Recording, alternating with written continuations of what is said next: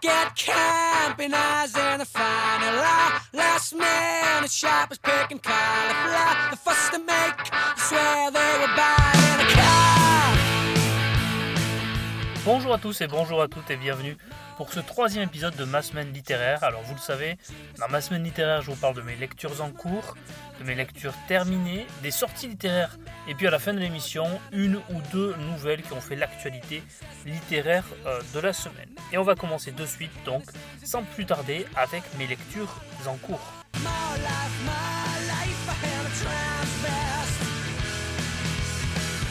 Vous allez vous en apercevoir dans cette émission. D'ailleurs, ça va être un épisode un peu plus court que d'habitude, je pense, parce que j'ai pas eu beaucoup le temps de lire. J'ai eu pas mal de choses à faire, tant euh, sur le plan professionnel que personnel surtout. Beaucoup de choses m'ont occupé, des choses très très positives. Heureuses, ne vous inquiétez pas, mais pas mal de choses à faire quand même. Donc euh, voilà, ben, le temps pour trouver euh, le temps de lire euh, des romans, des essais, des mangas. Vous savez que j'aime lire de tout. Bah, ça a été compliqué cette semaine, mais voilà, il y a des semaines pendant lesquelles je lirai moins que d'habitude. Mais c'est pas grave, la passion est toujours là. Puis dès que je trouvais un petit moment pour pouvoir lire, je le faisais. Mais c'est vrai que je me suis aussi pas mal reposé à côté. Donc voilà, une semaine avec moins de lecture que d'habitude. Mais ça n'empêche que je vais pouvoir quand même vous dire quelques mots cette semaine. Alors pour commencer, vous vous souvenez, j'avais débuté le roman de Marion Messina, La peau sur la table de chez Fayard la semaine dernière. Ben, j'ai continué, voilà, j'ai continué, vraiment un tout petit peu, j'en suis euh, même pas euh, au début du, livre, là j'ai vraiment pas eu le temps d'a- d'avancer. Donc on a ce, suicide d'un étudiant au tout début du, livre devant l'Assemblée nationale, et puis après le, le chapitre que j'ai lu raconte voilà, le parcours de cet étudiant, qu'est-ce qui a pu l'amener là, euh, l'abandon peut-être de certains de nos jeunes qu'on n'aide pas assez à faire des études, euh, d'autres qui sont aidés euh, pendant des années sans qu'il y ait forcément du, contrôle, et puis certains parce que les parents ne remplissent pas les critères forcément pour qu'ils aient les bourses, mais les parents ne finançant pas ces jeunes-là pour qu'ils aillent faire des études, ben, ils se retrouvent un peu abandonnés devant travailler, avec des vies très compliquées. Et là, cet étudiant-là, il, il- traverse une chose affreuse que je ne vous raconte pas, mais, mais là, on est vraiment dans le réel. C'est un livre vraiment très intéressant, coup de poing, qui fait mal, mais fictif. Voilà, on n'est pas comme euh, dans un des romans que j'ai pu évoquer la semaine dernière, où c'est devenu un essai presque euh, politique euh, contre l'État et contre la manière de financer l'art. Là, non, c'est quand même intégré dans la fiction et c'est ce que j'aime. Puis après, le, le cynisme de la présidente de la République, qui, elle, a tout pris ce qu'elle veut, c'est qu'on n'entend plus parler de cette affaire. Enfin bref, voilà, se mêlent un peu les deux problématiques, à la fois ce que traversent certains étudiants qui sont pas les plus aidés, et puis de l'autre côté, le cynisme de la chef de l'État qui essaye de tout faire pour étouffer euh, cette affaire. J'aime beaucoup pour l'instant, c'est vraiment euh, très très bien. Je n'ai lu que quelques dizaines de pages, mais c'est excellent euh, pour l'instant. Alors j'ai quasiment pas avancé sur la conquête de Plassans de Émile Zola, vous m'en excuserez, donc j'ai quasiment rien à vous dire dessus, j'ai peut-être lu un chapitre à peine, mais je continue quand même d'avancer euh, dans Émile Zola. J'ai continué également la biographie par Amable Sablon du Corail de Louis XI, intitulée Louis XI ou le joueur inquiet, j'ai les éditions Alpha, Euh, voilà, donc là aussi très peu de, chapitres de lus, euh, intéressant, Amable Salon du Corail, il essaye toujours d'envisager l'histoire d'une manière différente que ce qu'on apprend euh, d'habitude. Là, il, il décrit pendant le chapitre que j'ai lu euh, qu'est-ce que c'est que le Dauphiné, cette région, et pourquoi la région du Dauphiné a donné le nom au dauphin? Vous savez, le dauphin du roi, c'est son fils, c'est celui qui va être roi plus tard, mais on le surnomme le dauphin, mais ça vient de cette région. Et enfin, je poursuis euh, ce livre dont je vous avais parlé également la semaine dernière, ces mémoires de deux marins anglais qui ont transporté Napoléon euh, jusqu'à Sainte-Hélène. J'ai lu euh, une, anecdote assez cocasse. Alors Napoléon, à un moment donné, il passe par la mer et il voit au loin un, monument, un bâtiment, et il dit, bah, pff, honnêtement, euh, j'ai fait beaucoup de choses, j'ai fait construire pas mal de trucs, mais là, ce truc-là, je l'ai fait construire, je l'ai fait aménager, j'en ai fait une prison, mais je suis sûr que personne s'en souviendra. Et personne n'en fera plus rien de ce bâtiment.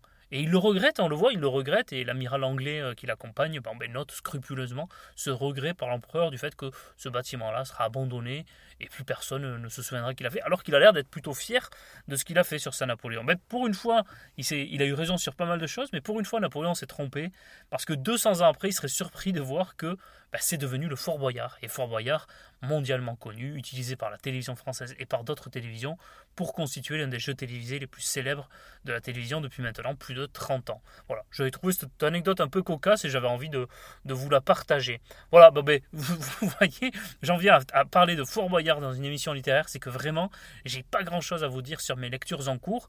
J'ai réussi quand même à lire un livre euh, dans la semaine, je l'ai terminé, vraiment tout juste, je l'ai terminé hier, mais j'avais vraiment envie de, le finir pour passer à autre chose. Et on va de suite passer donc à la rubrique bien ou pas bien.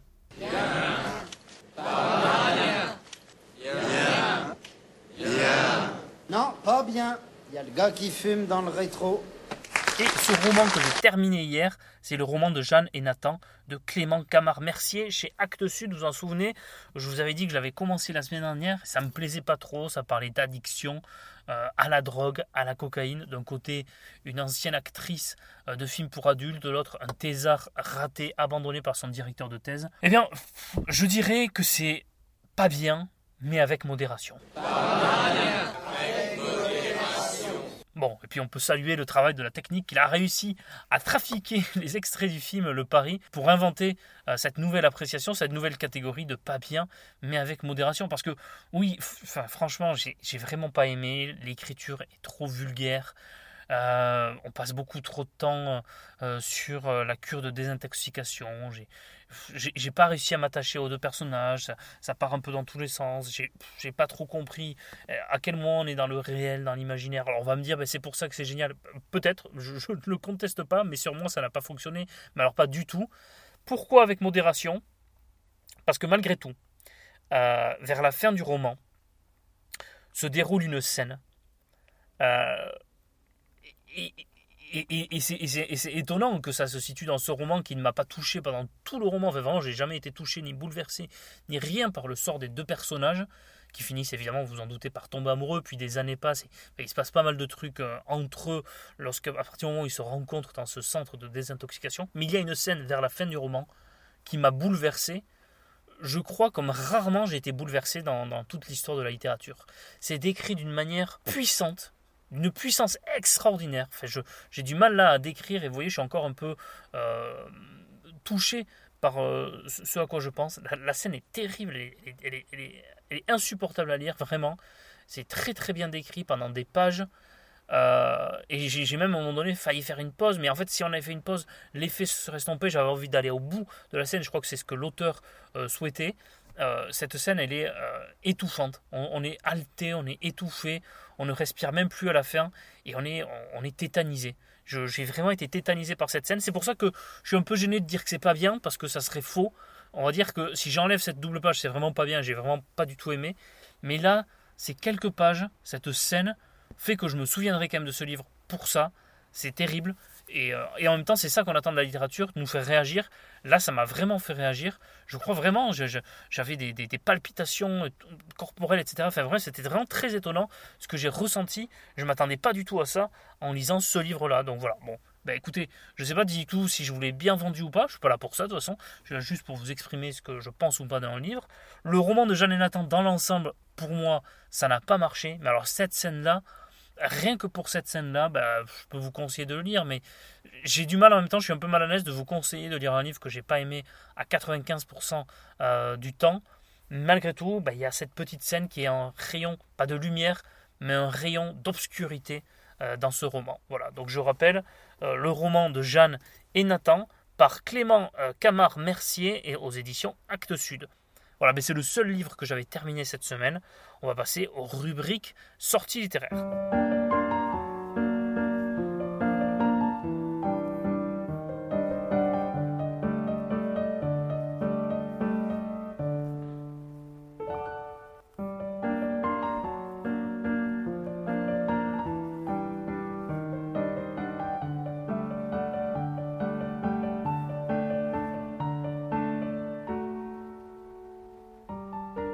Voilà, puis on rentre dans la librairie comme si on rentrait dans, une librairie, puis on va aller observer euh, ici à droite, à gauche. Et on va commencer par un, roman illustré illustré à la fois par euh, Guillaume Musso qui écrit l'histoire et puis par Miles Hyman qui fait les illustrations. Euh, l'histoire, c'est que après avoir publié trois romans devenus cultes, le célèbre écrivain Nathan Fowles annonce qu'il arrête d'écrire et, se retire à Beaumont, une île sauvage et sublime au large des côtes de la Méditerranée. 20 ans après, alors que ses romans bah, continuent de captiver les lecteurs, Mathilde Monet, une jeune journaliste, débarque sur l'île, bien décidée à percer son secret. Alors commence entre eux un face-à-face, où se heurtent vérité et mensonge, où se frôle l'amour et la peur.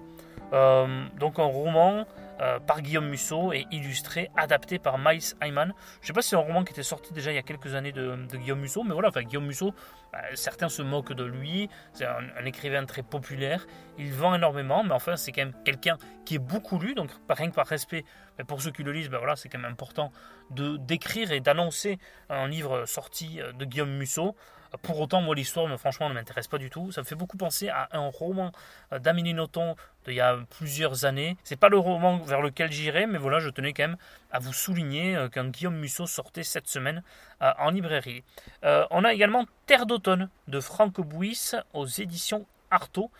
qui paraît cette semaine. Alors, le quatrième de couverture nous dit que Franck Bouis a grandi et vit en Corrèze au pays des mille sources. Il est amoureux des lumières d'automne qui révèlent les formes et les êtres. Il entretient un lien organique avec ce monde qu'il a façonné. Il le dit Je ne pourrais pas vivre dans un endroit plat. Il me faut de la hauteur, quelque chose de l'ordre du dépassement. Donc c'est une série d'entretiens et euh, cet homme discret revient sur son enfance, sur les difficultés les espoirs du monde rural, sur son lien à l'histoire et sa fascination pour l'Amérique. Il est admirateur de Faulkner, de Siménon, il retrace son parcours d'auteur et nous invite dans son atelier. Je trouve ça a l'air pas mal du tout. J'aime bien les, thématiques, les problématiques qui sont abordées dans cette série d'entretiens. Et c'est typiquement le genre de livre à lequel je pourrais aller. On a chez Calman Levy le Grand Test par Jacques Expert. Là, on est dans la petite commune de Savenne-sur-Ner qui se retrouve sous les qui se retrouve sous les feux des projecteurs quand Sergio Destrebec, directeur d'une entreprise de volailles qui emploie 200 ouvriers du coin, est retrouvé mort chez lui totalement carbonisé. Est-ce que c'est un accident, un meurtre, une sorte de vengeance? Je ne sais pas pourquoi pour l'instant, mais ça me fait penser à, un épisode de Colombo. Vous voyez la, série Colombo, je ne sais pas si vous connaissez. Enfin bref. Et donc le capitaine Duquesne va tout faire pour élucider cette sordide affaire, aidé d'un jeune juge ambitieux et plein de, et plein de ressources. Alexandre, Maxence et Virginia, amis d'enfance âgés de 25 ans, sont de retour au village et ne se quittent pas. Depuis leur plus jeune âge, on les surnomme les trois mousquetaires. Ils semblent garder de lourds secrets qui peu à peu vont éveiller la curiosité des enquêteurs. L'arme du crime a été retrouvée sur les lieux de l'incendie et pour découvrir la vérité, le capitaine a une idée géniale. Il va organiser un grand test afin de récolter les empreintes digitales de tous les habitants de Savenne et définir l'identité du potentiel tueur. Les trois amis attendent avec effroi leur prochaine convocation. Bon ben là, euh, d'après ce que je peux en lire, hein, un thriller assez classique. En tout cas, bah, pour ceux qui aiment les thrillers, c'est le genre de thriller classique vers lequel je pense qu'ils peuvent aller se tourner euh, les yeux fermés. Enfin, bah, les yeux pas trop fermés quand même pour un thriller. Bon, bref, on passe à la suite avec le coup d'État du 2 décembre 1851 par Francis Démier. Voilà, voilà, on se doute bien que ça va parler de la célèbre opération faite par Louis-Napoléon Bonaparte, donc le 2 décembre 1851, et qui va pouvoir ensuite instaurer le Second Empire. Un, EC qui, peut m'intéresser, parce que je suis assez attiré par cette époque euh, euh, du Second Empire et de la Deuxième République. Il faut savoir qu'on parle de coup d'État, évidemment, parce que c'est un coup d'État, il ne prend pas le pouvoir de, manière euh, légale, mais c'est une réponse à un coup d'État qui était en train de se préparer de la part de monarchistes et des républicains qui comptaient également renverser le président de la République qui avait été démocratiquement élu, donc Louis-Napoléon Bonaparte. Donc un coup d'État certes, mais en fait un coup politique génial parce qu'il anticipe un coup d'État qui est en train de se préparer en face. Et bien en plus, euh, un coup d'État euh, illégal euh, qui répond également à un coup d'État légal, je dirais, constitutionnel, parce que l'Assemblée, qui n'était pas très amie politiquement avec Louis-Napoléon Bonaparte, parce que c'était un régime dans lequel l'Assemblée et le président étaient très séparés, n'étaient pas, du tout politiquement amis. C'était un régime qui était bloqué, en fait, la Seconde République. Il, était, il tâtonnait, on était dans les débuts de, des régimes républicains et démocratiques. Louis-Napoléon Bonaparte, qui quelques années avant était complètement exilé du Royaume de France, n'avait pas le droit de revenir lorsqu'il y a eu le renversement de la monarchie de juillet, peut revenir en France. Se présente, tout le monde pense qu'il va perdre euh, à plate couture les, élections de la présidence de la République en 1848. Finalement, il les remporte, euh, mais très largement, plus de 75% des, voix, alors que c'est pas lui qui organisait les votes et tout le monde le, le, donnait perdant. Bon, bref, il gagne très largement cette élection. Mais en fait, il peut rien faire ensuite en tant que président parce que l'Assemblée n'est pas de la même couleur politique que lui. Il vote pas les choses qu'il propose et lui, en fait, ne peut pas faire grand-chose en tant que président. Et c'est encore plus loin parce que l'Assemblée va supprimer le suffrage universel qui avait été instauré et qui était la base de la Seconde République. Et ça, Louis-Napoléon Bonaparte était opposé à cette suppression du suffrage universel. Et d'ailleurs, en tant qu'empereur, il va de suite rétablir le suffrage universel, c'est-à-dire que tous les hommes, à partir du moment où ils sont majeurs, peuvent voter. Et ça, l'Assemblée de la Deuxième République, les républicains, avaient supprimé ce suffrage universel. Et donc, enfin, voilà, donc on parle de, coup d'État, mais en fait, je, crois que, et d'ailleurs, il y a eu un excellent euh, ouvrage euh, l'année dernière de Maxime Michelet, qui s'appelait L'invention de, de, la présidence de la République, qui était brillant l'année dernière, donc était chez Passé Composé, et voilà, qui expliquait un peu euh, la complexité de la Seconde République, mais enfin ça reste un coup d'État, donc ben, le coup d'État du 2 décembre 1851 par Francis Démier, et donc ça paraît chez Perrin, ça va vraiment, je pense, m'intéresser cet ouvrage. Euh, un autre ouvrage historique, et là qui, me passionne, mais je pense que je vais manquer de temps et je vais pas pouvoir le lire, et ça m'embête parce que vraiment il a l'air très bien, euh, ça s'appelle La Plèbe, une histoire populaire de Rome, par Nicolas Tranche chez Passé Composé. Et là, ça m'intéresse parce que la plèbe, on en parle souvent, euh, parfois utilisée à tort, avec exagération, mais la plèbe, c'était euh, cette classe populaire et moyenne euh, de la romantique dont on parle assez peu de manière générale. Et là, un ouvrage historique consacré à la plèbe, vraiment intéressant. Voilà pourquoi pas. J'avais été déçu chez Passé Composé par l'ouvrage sur les paysans, qui en fait euh, n'était pas vraiment une analyse de la classe sociale des paysans comme moi je l'espérais. Donc là, la plèbe, j'espère pour ceux qui le liront, euh, qui répondra beaucoup plus aux attentes des futurs lecteurs. Et enfin, chez Fayard, un ouvrage de Francis Wolff qui s'appelle Le temps du monde. Alors je vous lis le résumé. Qu'est-ce que le temps? Une question que la physique a renoncé à poser. Elle mesure le temps, parfois inséparablement de l'espace, et en propose diverses théories sans doute incomplètes. De leur côté, la psychologie expérimentale et les neurosciences analysent et mesurent elles aussi les aléas de notre perception du temps. La philosophie peut ainsi reprendre l'analyse du temps soutenue par toute la tradition, d'Aristote à David Lewis. Elle rencontre alors forcément les interrogations classiques le temps passe-t-il? Ou le devenir n'est-il qu'une illusion? Le passé n'est-il qu'un fantôme de la mémoire? Quel est le moteur du temps? Pourquoi est-il irréversible? Voilà. Alors, ça a l'air passionnant, hein. je pense que je ne vais pas avoir le temps de le lire, euh, blague à part, mais ça a l'air passionnant. Voilà, vraiment, euh, plus sérieusement, ça a l'air vraiment très intéressant. J'ai quasiment rien compris au résumé, mais justement, il y a pas mal de questions que je me pose à partir de, du résumé, donc ça, m'intéresse euh, beaucoup. Donc euh, ça part en plus en, philosophie, en sciences, en, en, histoire, donc ça, m'intéresse beaucoup. Donc voilà, pourquoi pas un jour, si je tombe dessus, pour l'instant je vais pas avoir le temps, mais un jour pourquoi pas. En tout cas, moi je vous le conseille, c'est pour ça que j'avais envie de, de le citer, ce livre, parce qu'il a l'air vraiment remarquable, et j'ai vu de très nombreuses critiques positives ici ou là depuis euh, sa parution. C'est un manga très grand format chez Naban Édition, mais c'est génial. Le tome 1 était extraordinaire, c'est sur la mythologie grecque, ça reprend la mythologie grecque, c'est vraiment très très bien. Le tome 1 était beau, complet, avec de très belles pages. C'est un grand format, hein, vraiment en taille euh, bande dessinée, mais très épais. Donc il faut savoir euh, vers quoi vous allez avec le prix qui va avec, mais excellentissime. Donc voilà, donc il y a le tome 2 qui sortait cette semaine. J'en ai terminé donc pour les sorties de la semaine, et puis on va passer rapidement à la dernière rubrique de ma semaine littéraire, c'est-à-dire les actualités de la semaine. Et aujourd'hui, en actualité, je voulais vous parler d'une actualité, c'est-à-dire que plusieurs auteurs, plusieurs romanciers américains et britanniques, euh, dont Michael Conley, euh, j'ai vu qu'il y avait également euh, Jonathan Franzen, et j'ai vu qu'il y avait également l'auteur de Game of Thrones, donc George Martin, qui ont porté plainte contre la société créatrice de ChatGPT parce que cette société aurait utilisé plusieurs de leurs œuvres pour pouvoir s'inspirer et modeler et fonctionner en s'inspirant de leurs romans. Donc voilà, ils portent plainte contre eux. Donc voilà, le combat, la lutte entre l'intelligence artificielle et la littérature n'en est qu'au début.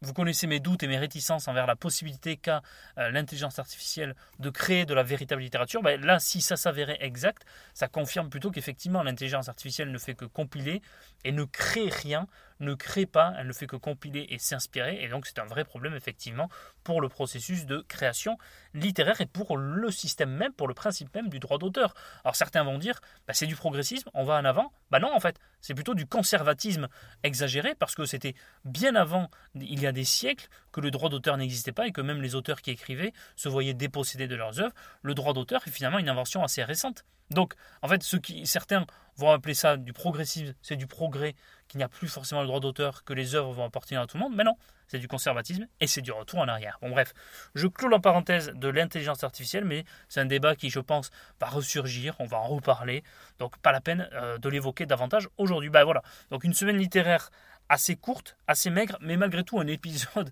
assez long parce que je suis bavard et que, même si j'ai lu que 2-3 chapitres par-ci par-là et que j'ai fini qu'un livre, bah, j'ai réussi à faire aussi long que lorsque euh, je lis beaucoup. Donc bon, là c'est quelque chose sur lequel il va falloir que je travaille dans les prochaines semaines, être un peu plus synthétique quand j'ai pas grand-chose à dire parce que là, vous êtes en train de vous dire, ça fait 20 minutes que je l'écoute, il nous a parlé que d'un livre. Et vous avez raison. Donc, toutes mes excuses. La semaine prochaine, ça sera mieux, j'espère. En attendant, ben, prenez soin de vous lisez des livres. N'oubliez pas de, de, vous abonner, de me commenter, et moi, et puis vous, de m'écrire ce que vous avez lu, parce que je pense que vous avez bien plus lu que moi euh, cette semaine. Donc voilà, à la semaine prochaine pour une nouvelle semaine littéraire, et merci encore pour votre fidélité, merci pour vos retours, pour votre bienveillance, pour votre gentillesse, et puis pour ceux qui viennent parler sur le Discord, je suis vraiment à chaque fois ravi. Euh, J'étais peu présent là ces deux dernières semaines pour les mêmes raisons qui ont fait que j'ai pas beaucoup lu, mais je vais y revenir, donc n'hésitez pas à venir nous rejoindre sur le Discord. On va essayer d'organiser ça, de le structurer pour avoir plusieurs rubriques, pour essayer de le, distinguer, que, ça, que ça soit un véritable forum vivant et partagé entre nous euh, de littérature. Allez, à la semaine prochaine, cette fois-ci c'était terminé. Prenez soin de vous et lisez des livres. Au revoir et vive la littérature.